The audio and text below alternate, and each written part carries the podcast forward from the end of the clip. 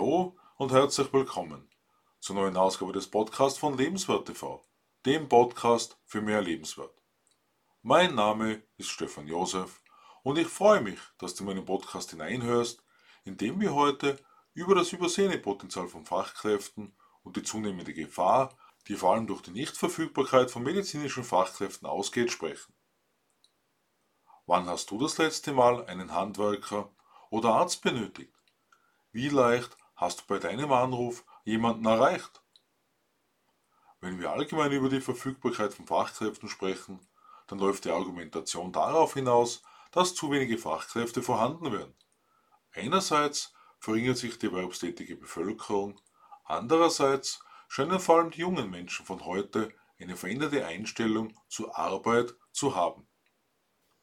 Wie nimmst du diese Entwicklung wahr? Denkst du, dass aus dem Fachkräftemangel ein allgemeiner Arbeitskräftemangel wird. Meine Erfahrung der vergangenen acht Monate zeigt mir, dass Unternehmen vielen potenziellen Fachkräften nicht einmal die Möglichkeit geben, da Quereinsteiger schließlich doch ein Unsicherheitsfaktor sind. Dazu zählt ebenso, dass sogar in derselben Branche der Mut fehlt, Geschäftserfahrene zum Beispiel in einer Führungsposition anzustellen. Aus meiner Sicht ist ein zentraler Punkt die Förderung der Kinder und Jugendlichen. Deshalb komme ich immer wieder auf die Entfaltung der persönlichen Talente und Fähigkeiten zu sprechen. Denn ich glaube schon, dass mehr junge Menschen beispielsweise am Handwerk Interesse bekommen, wenn sie in ihren Veranlagungen gefördert werden. Angenommen, diese Basis ist geschaffen. Was hat diese Work-Life-Balance mit der Einstellung zur Arbeit zu tun? Wenn ich an meine vergangene Tätigkeit als Trainer denke, kann ich verstehen, dass sich die Vorstellungen zu Einkommen im Verhältnis zur Arbeitszeit verändert haben. Folglich sind viele nicht mehr bereit, sich für ein Unternehmen zu engagieren.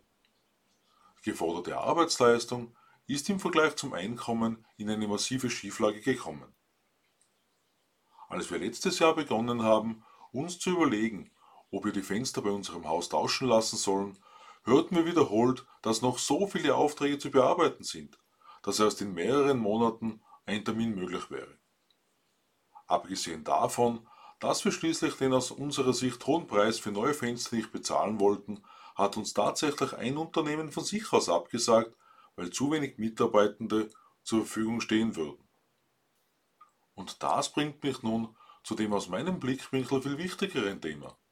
Wenn nicht gerade ein Notfall eingetreten ist, kann der Fenstertausch oder die Dachsanierung auch verschoben werden.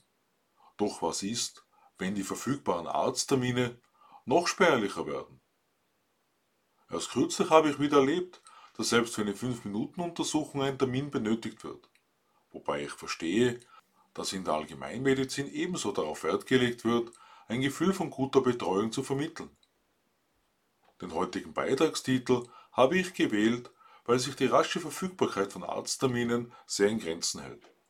Eine E-Mail-Anfrage bei zwei Fachärztinnen in einem Spezialbereich hatte eine Absage zur Folge.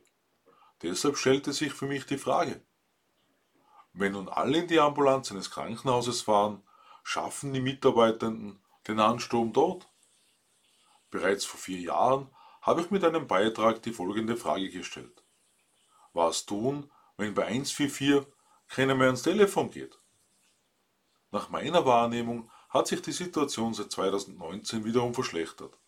Obwohl bei den vielen Studierenden in Medizin genug Personal da sein müsste, scheinen die Anreize zu fehlen, um sich hier in Österreich niederzulassen. Als Versicherungstrainer haben wir ebenso in die Gesundheitsvorsorge einen tiefen Einblick bekommen. Folglich konnten wir nachvollziehen, weshalb sich manche gegen einen Kassenvertrag mit der ÖGK usw. So entscheiden. Und wenn ich mich für die Variante Wahlarzt entscheiden würde, dann mit dem Interesse, dass ich mit weniger Arbeit mehr Geld als im allgemeinmedizinischen Bereich verdiene. Und weil die Nachfrage da ist, kann das Honorar nach Belieben gestaltet werden, weshalb der Titel unter dieser Nummer kein Arzttermin nochmals an Brisanz gewinnt. Gerade beim letzten Facharzttermin wäre mir wohl übel geworden, wenn ich keine Zusatzversicherung für die Differenz zur ÖGK-Leistung hätte. An dieser Stelle tue ich mir schwer, Handlungsempfehlungen zu treffen, denn selbst eine bewusste Lebensweise ist keine Garantie, nie einen Arzt zu benötigen. Klar ist, dass ein besseres Anreizsystem für die Niederlassung neuer Mediziner sehr wahrscheinlich Auswirkungen auf die gesetzlichen Beiträge in der Krankenversicherung hat. Das wiederum bewirkt vermutlich ein geringeres Nettoeinkommen. Zum einen besteht also die Notwendigkeit, Kinder und Jugendliche zu fördern, dass sie mit Freude eine berufliche Ausbildung zu Fachkräften machen, mit ihren Begabungen. Gleichzeitig fehlt bei vielen Jobs die Attraktivität bzw. der Mut der Unternehmen, um Potenzial und Qualität langfristig zu halten. Zum anderen haben die zuständigen Stellen speziell im medizinischen Bereich die Herausforderung zu bewältigen, eine Lösung für eine steigende medizinische Versorgung im Spannungsfeld mit den dabei entstehenden Kosten zu arbeiten. Ich freue mich auf den Abend meines Podcasts und lade dich ein, auf meinen YouTube-Kanal Lebenswerte Freunde einzuschauen. Ich wünsche dir eine gesunde und sorgenfreie Zeit. Alles Liebe, Stefan Josef.